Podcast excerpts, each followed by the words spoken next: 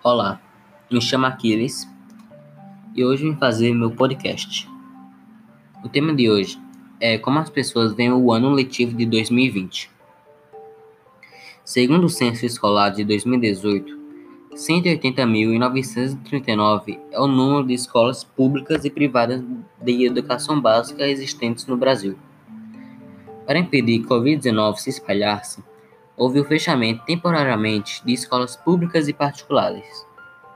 Foi uma das medidas drásticas e uma decisão muito difícil em todo o país, mas foi preciso para a saúde de todos.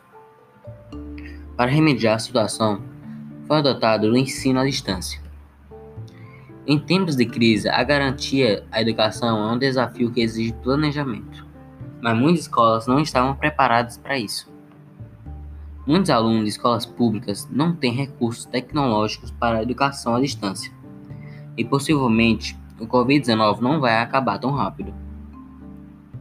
Não há como negar que o ano 2020 é um ano perdido, e será lembrado como um ano que abalou a estrutura financeira globalmente. Poderá, pode, pode demorar muito até que as escolas comecem a abrir as portas em uma sociedade pós-pandêmica. Mas até lá, é bom que a escola continue com seus deveres, com seus ensinamentos aos alunos.